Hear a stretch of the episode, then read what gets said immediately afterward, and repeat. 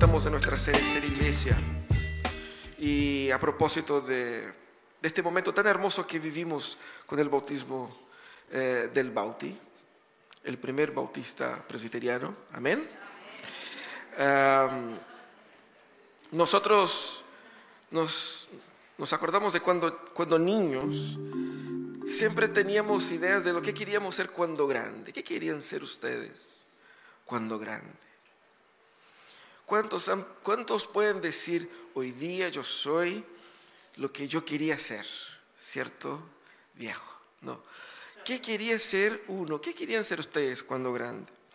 Eh, de ahí uno saca a la memoria cuántos sueños, cuántos proyectos, cuántos deseos que uno cuando chico, cuando joven o adolescente alimentó y- pero la vida sigue, la historia cambia y las cosas son como son, ¿cierto?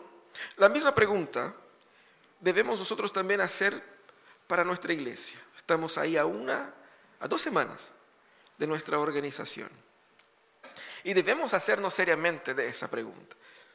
¿Qué queremos ser cuando grande, cierto? ¿Dónde estaremos en, en 15, 20 años más? ¿Qué, ¿A dónde queremos llegar?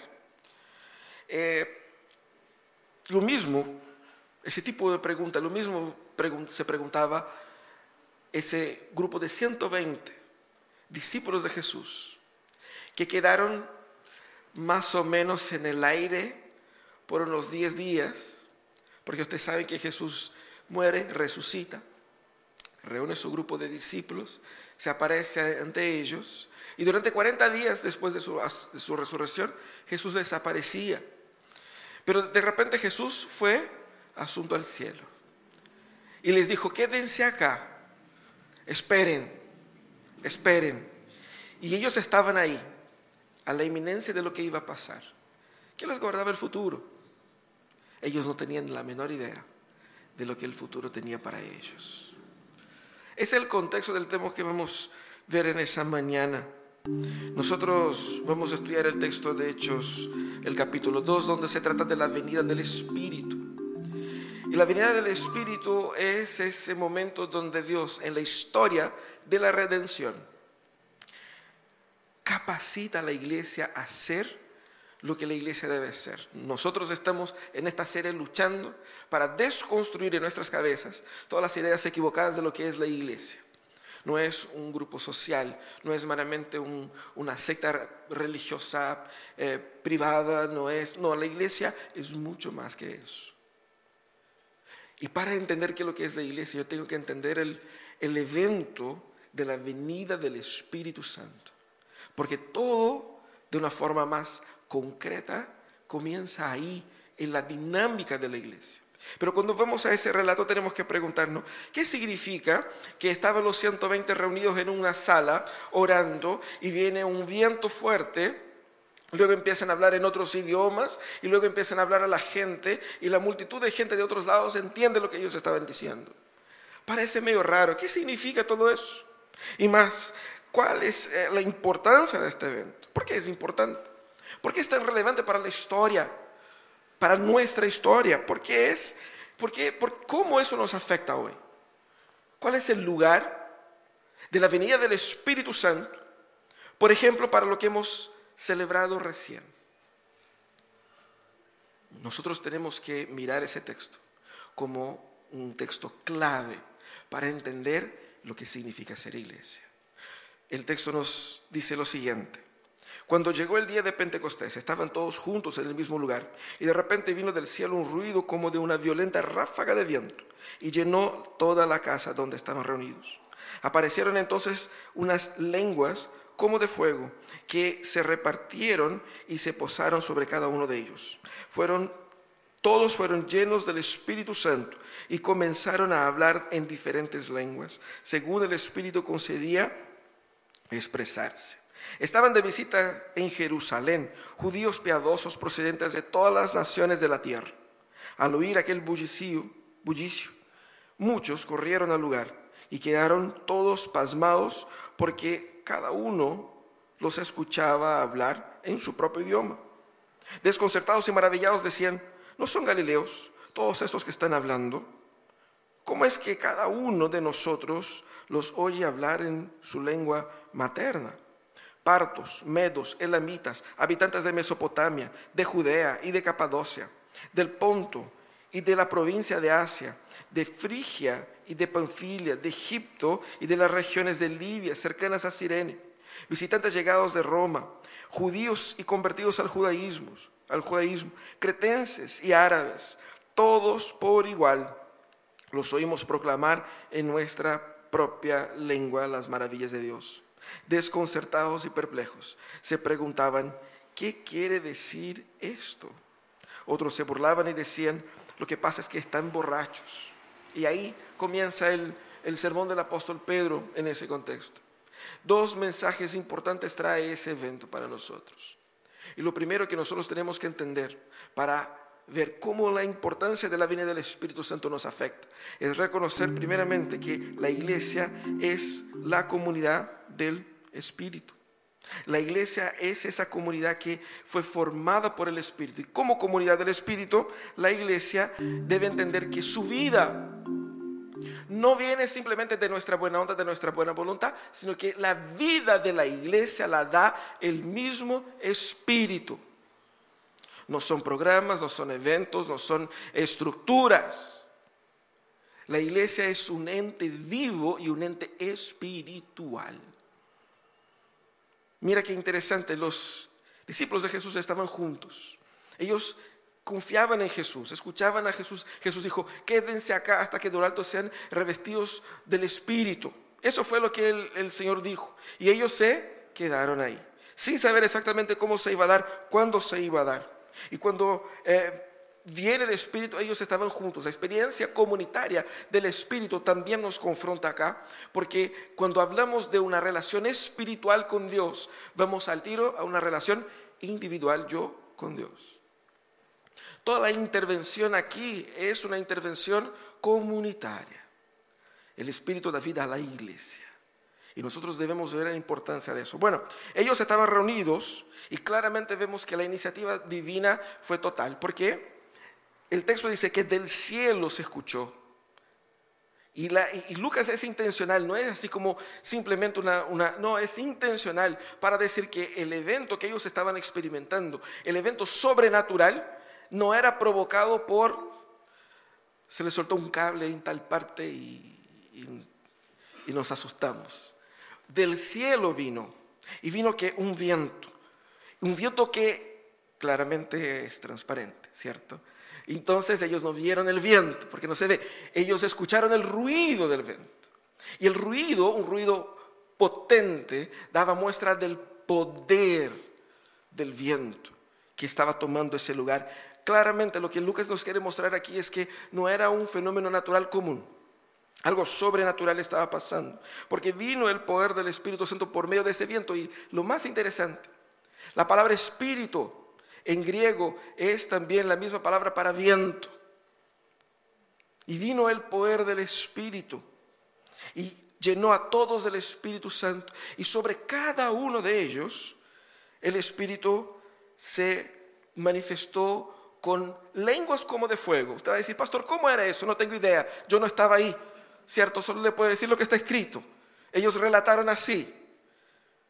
Pero lo que es importante es que a cada uno de ellos, no solamente a los apóstoles, no solamente a unos más que otros, no solamente a los más ancianos, a cada uno de ellos el Espíritu llenó con su poder, de todas las edades, de todos los tipos de gente, los 120 que estaban ahí. Todos fueron llenos del Espíritu Santo, mostrando que la nueva humanidad de Jesús, el poder del Espíritu llega a todos.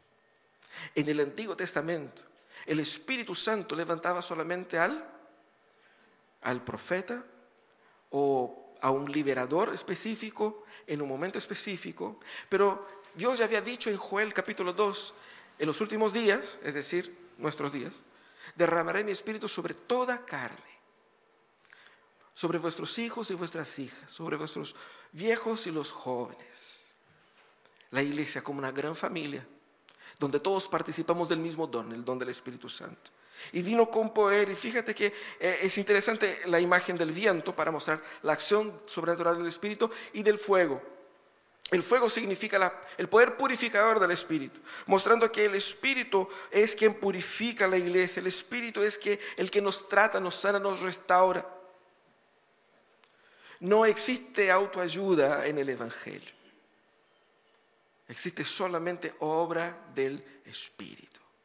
Y eso es lo que Él está mostrando acá. Él es el que da vida. Y lo más interesante es que ellos quedaron llenos. Plenitud aquí. ¿Qué significa quedar lleno? Plenitud aquí implica que el control total de sus vidas estaba en las manos de Dios.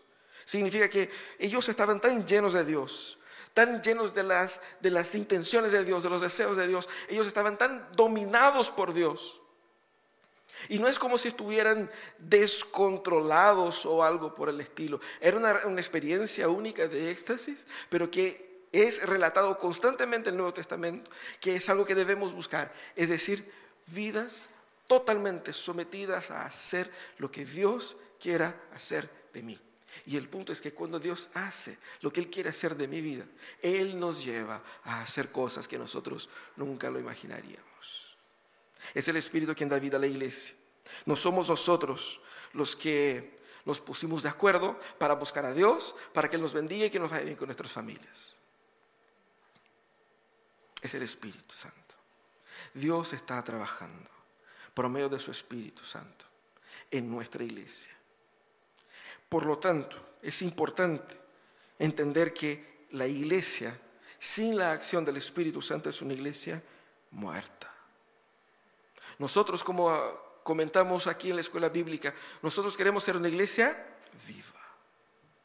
Y para ser una iglesia viva tenemos que ser una iglesia llena del Espíritu Santo de Dios, donde cada uno de sus miembros busquen a Dios y se entreguen totalmente a las acciones de Dios en su vida, porque es el Espíritu Santo que va a entrar en tu corazón, que va a cambiar el chip en tu mente, que te va a librar de la, de la adicción, que te va a librar de la pornografía, que va a salvar tu matrimonio, que te va a ayudar a educar a tu hijo.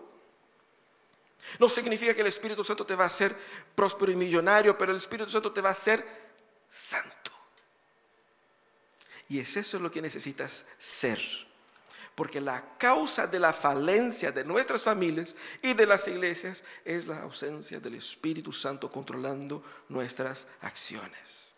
No seamos dominados por nuestras pasiones, no seamos dominados por la carne, no seamos dominados por las, las tentaciones del mundo, no seamos dominados por ninguna otra cosa. Seamos dominados por Dios. Que Él me domine, que Él controle, que Él cambie mi mente mi forma de pensar, que Él me ayude a amar, a ser esta iglesia que Él quiere que yo sea. Es imposible ser iglesia sin la acción del Espíritu Santo, sin la dependencia del Espíritu Santo, sin el poder y sin la vida del Espíritu. Debemos buscar comunitariamente ser controlados por el Espíritu Santo. Y nosotros nos exponemos, nos estimulamos a la acción del Espíritu Santo por medio de la comunión, por medio de estar juntos por medio de la confrontación del discipulado, por medio del uno a uno, por medio de estar en comunidad, de servir en comunidad y nos exponemos a que Dios llénanos por medio de las obras que estamos haciendo acá. El Espíritu Santo es quien da vida a la iglesia. El Espíritu Santo entonces toma ese grupo de 120 personas insignificantes, sin formación, sin importancia, más había menos de dos meses que Jesús había sido crucificado humillantemente ante toda la población y ellos eran sus seguidores y por lo tanto no eran personas que querían estar bajo el escrutinio público de una forma así como, porque era raro, ¿no? A nuestro líder lo mataron hace poco y entonces vamos a quedar aquí bajo perfil. Pero viene el Espíritu Santo y dio vuelta a la casa dio vuelta a sus vidas y transformó a estas 120 personas en personas profundamente relevantes para lo que Dios estaba haciendo ahí. Y eso es lo que hace el Espíritu. El Espíritu Santo es quien da relevancia a la iglesia. A veces queremos lograr la relevancia por medio de estrategias, queremos lograr la relevancia por medio de, de estándares eh, eh, eh, comunes en la sociedad por medio de una mejor apariencia, por medio de mejor estructura, por medio de mejores condiciones. No, la relevancia viene de la acción del Espíritu Santo en la comunidad. Y es eso lo que el texto nos muestra. Ellos estaban reunidos ahí en una fiesta que era la fiesta del Pentecostés. La fiesta del Pentecostés era la segunda fiesta más importante. Habían tres fiestas anuales para los judíos, la Pascua, el Pentecostés y la, fiesta de las, de las cabañas. Ahí nosotros tenemos la fiesta del Pentecostés que tiene ese nombre porque viene 50 días después de la fiesta de la Pascua. Y esa fiesta era la fiesta donde se entregaban las primicias. Era una fiesta que tenía toda esa matriz eh, de la agricultura, de, las, de, las, de los bienes, de, las, de la gratitud, porque era la época donde la primera cosecha era consagrada a Dios. No solamente para agradecer a Dios por su fidelidad, pero también para pedir a Dios que la, la cosecha pudiese seguir a lo largo de su periodo. Entonces era natural que eh, acudiera a Jerusalén gente de todos los lugares. Y de hecho así fue. El relato que encontramos aquí, uno de los relatos más extensos, eh, dando la, explicación de por qué el autor dice que gente de todos los países del mundo, del mundo habitado. Tenemos aquí representantes de tres continentes, de todos los continentes donde el, imperio romano, el griego romano había llegado, al África, Asia y Europa. Estaban presentes gente de muchos, muchos lugares diferentes. Tanto judíos, mayormente judíos porque era eh, una fiesta judía, como los prosélitos, que son personas que no nacieron en la cultura judía, pero que se convirtieron al judaísmo, pasando por la circuncisión y todo eso. Muchas personas que no, habían no se habían sido circuncidados, pero también eran temientes al Señor. Es decir, mucha gente, mucha, mucha gente. En ese momento, donde los 120 querían pasar piola, viene el Espíritu Santo, llena el lugar y los quita de ahí. No sabemos exactamente cómo fue, si ellos bajaron y subieron, si fueron a un lado o otro, pero la cosa es que se produjo un, un pequeño caos ahí. Porque ellos comenzaron a alabar a Dios, a cantar a Dios, a declarar las cosas de Dios en voz alta, en público, tomados, dominados por el poder de Dios. Pero la gente escuchaba en su mismo idioma. ¿Qué idioma eran estos? Todos ahí hablaban arameo, griego, latín. Esos eran los tres estándares internacionales. Ellos también hablaban más o menos esos idiomas. Pero la gente estaba entendiendo el idioma local de su tierra natal, de los lugares distantes. Idiomas que no había Duolingo en ese entonces, ¿cierto? Uno no podía tomar clases online de, de idioma. Ese idioma solo aprende quien nació ahí. No se enseña, no habían clases de idiomas, creo. Quizás para el griego, ¿no?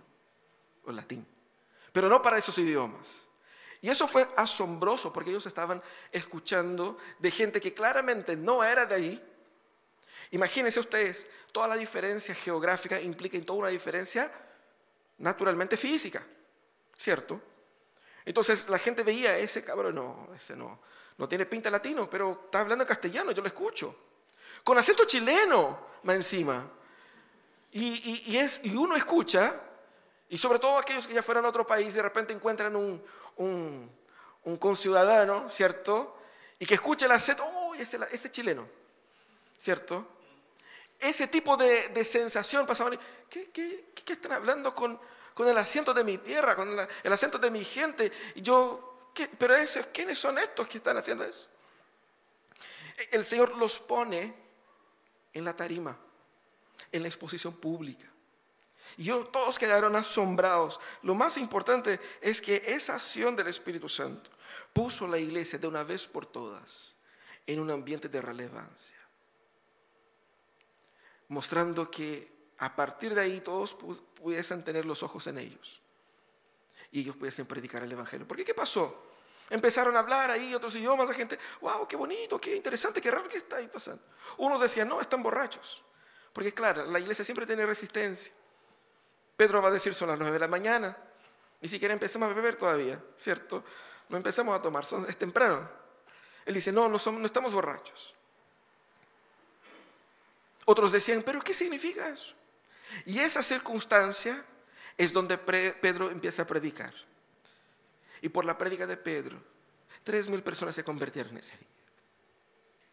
¿En qué planeta un grupo como aquel de 120 personas atemorizadas, sin saber hacia dónde ir, lograría tener un impacto en el público que estaba ahí de, esa, de ese tamaño, de esa envergadura. Imposible, imposible. Es imposible. Es imposible que con nuestros esfuerzos físicos, humanos, carnales, nosotros acá en Pródigo, podamos dar el impacto que solo el Espíritu Santo puede producir. Porque por más que podamos trabajar, por más que podamos invertir, por más que podamos hacer, solo el Espíritu cambia el corazón. Y el Espíritu Santo no viene a cambiar solamente un corazón. Amén. Nosotros debemos entender eso, nuestra relevancia. Solo es posible por medio de la acción del Espíritu. Ellos estaban ahí asombrados de lo que el Espíritu había hecho. Y el poder del Espíritu llevó a la iglesia a una posición inimaginable. Cuando hacemos la pregunta de inicio, ¿dónde queremos estar? En 20 años más. Podemos caer en la trampa de trazar rutas para la iglesia que son carnales. ¿Qué sé yo lo que Dios quiere? Lo que sí sé que Dios quiere es que seamos más y más y más llenos de su Espíritu. Porque cuando estamos en el lugar donde Dios nos quiere, nosotros estamos en el mejor lugar del mundo. Y Dios nos da el privilegio de ser testigo de su acción. La iglesia no es construida por hombres, la iglesia es construida por el Espíritu. Y la iglesia debe lanzarse al desconocido por nosotros, en la fe de que el Espíritu Santo sabe más y mejor. Ser guiado por el Espíritu Santo implica que debemos someter nuestros planes, proyectos, sueños, deseos al escrutinio del Espíritu Santo y de la palabra de Dios. Debemos construir una vida personal y comunitaria de piedad, de oración, de consagración. De que mi meta más que perder peso, ganar músculo, tener menos deudas, que mi meta sea ser más lleno del Espíritu Santo. Porque el Señor es, el Señor es sabio. El Señor me puede usar con unos kilos de más, con una plata de menos. El Señor me puede usar sea yo viejo, sea yo joven. El Señor me puede usar, sea yo un niño llenándome de su Espíritu Santo, yo podré ser usado por Dios para cosas inimaginables. Porque el Espíritu Santo quien da relevancia a la iglesia. ¿Cómo entonces actuamos en frente a todo eso? ¿Cuál es nuestra postura? ¿Cuál es nuestra respuesta? Primeramente, hermanos, nosotros debemos renunciar a los modelos humanos de ser iglesia. Hemos dicho eso una y otra vez, porque ellos están incrustados ahí. Si hay un problema que todo creyente tiene es que con el pasar del tiempo se pone mañoso. ¿Cierto? Nos ponemos mañosos. Eso es un hecho. Mañoso. Queremos hacer de nuestra forma, queremos hacer, ¿no es cierto? Porque así no, porque así no. Que el Señor nos libre de nuestras mañas. Para entender que la iglesia no es nuestra. No es nuestro castillo de poder. La iglesia es del Señor. Él pone saca, Él construye, Él trabaja. Yo tengo que confrontar mi corazón. Tenemos que confrontar nuestro corazón con nuestros ídolos y modelos que cultivamos. Porque muchas veces mucha gente se, se aleja con rencor de que la iglesia no es así, de que la iglesia no es eso, y con mucho rencor con relación a la iglesia. Pero el rencor nace de qué? Yo quería que la iglesia fuera como es la iglesia en mi corazón, en mi ideal carnal. Yo no quiero la iglesia del Espíritu. Es por eso que Bonhoeffer cuando habla sobre comunión, él dice que el primer paso para tener comunión es eh, abandonar los modelos de iglesia, porque Dios no tiene ningún compromiso con el modelo de iglesia que yo tengo en mi mente. La iglesia es muy diferente de lo que nosotros pensamos. Y así, cuando renunciamos a estos modelos, vamos a abrazar a un modelo de iglesia que yo no sé exactamente cómo es. Y que no siempre va amarrado a mi lógica carnal, pero abrazado al Espíritu Santo. Él me lleva ahí. Porque yo puedo estar seguro. Pedro, Juan y los demás apóstoles. Seguramente no imaginaban que el inicio sería así. Quizás imaginaron de otra manera, ¿cierto? Vamos a reunir aquí a algunos líderes, vamos a hacer grupos pequeños, vamos a comenzar así con una estrategia de, ¿no es cierto?, ir por las ciudades más chicas, qué sé yo. No tengo idea de cuál sería el plan de Pedro para seguir con el Evangelio ahí en esos días postreros. Pero viene el Espíritu Santo y cambió todo. Y el Espíritu Santo vino, ¡pum!, tres mil. Predica de nuevo, ¡pum!, cuatro mil. Y el caos se produce porque mucha gente se convierte, la persecución aumenta, tienen que huir, algunos son presos. Y aquel hombre que había negado a Jesús no tiene vergüenza de pararse ante una multitud y decir, ustedes mataron el Hijo de Dios. Solo el Espíritu Santo hace eso. Renunciamos a nuestros modelos humanos de iglesia. También debemos dar valor a la iglesia. Valor a lo que Dios está haciendo. No a la, esfera humana de la acción, pero el valor a la iglesia como un ente espiritual porque la iglesia no se trata simplemente de llegar aquí el domingo, escuchar un mensaje y estar una semana en paz con Dios. No. Dios ha levantado la iglesia para ser un ente de transformación de este mundo. La transformación no vendrá por un cambio de políticos, la transformación no vendrá por un cambio económico, la transformación no vendrá por una gran revolución, la transformación viene por medio de la iglesia. La iglesia es esperanza del mundo. Y a veces tratamos a la iglesia como un hobby. La iglesia es el ente más poderoso que existe. Porque solo por medio de la iglesia es donde actúa el Espíritu Santo para redimir todas las cosas. Ella es el cuerpo de Cristo, la novia del Cordero. Tenemos que dar valor a la iglesia porque Cristo es su cabeza. Y yo no puedo amar a Cristo y despreciar su cuerpo. Y si yo amo a Cristo, si yo quiero estar en Cristo, yo tengo que ser parte, construir y amar a esa iglesia imperfecta, con todas sus deficiencias. Y nadie nunca dijo que sería perfecta. En la escuela bíblica estamos hablando de la historia de, José. Qué familia hermosa la familia del pacto. Adulterio, violación, homicidio. Los hermanos vendieron a uno de ellos como esclavo y mintieron por su padre por décadas. ¿Qué clase de psicópatas son estos? Son los hijos del pacto. Tenemos que dar valor a la iglesia. Porque Cristo dio su sangre y eso que celebraremos ahora.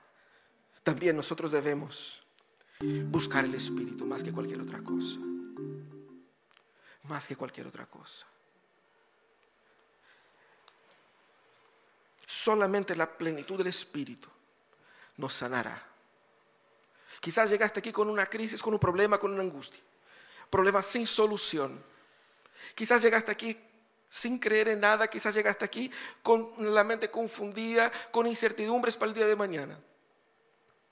Quizás te falta para el pan y para el té. Quizás te, estás en una crisis eh, eh, personal, emocional, física profunda. La transformación viene cuando nosotros somos transformados por el Espíritu Santo. Busca a Dios. Busca ser lleno del Espíritu Santo de Dios. Señor, quiero ser controlado por ti. Controla mis acciones. Ayuda a controlar mis pensamientos. Me libra de mis adicciones. Da una respuesta. Puede ser una respuesta económica también, Señor, que alguien le ponga una platita en mi cuenta. Estaría bien, ¿cierto? ¿Resuelve el problema? No. Pero sana mi corazón de esa ansiedad desesperada e incrédula. Y ayúdeme a ser quien tú quieres. Busquemos el Espíritu Santo. En medios presbiterianos la gente tiende a no hablar mucho de eso porque eso es muy pentecostal.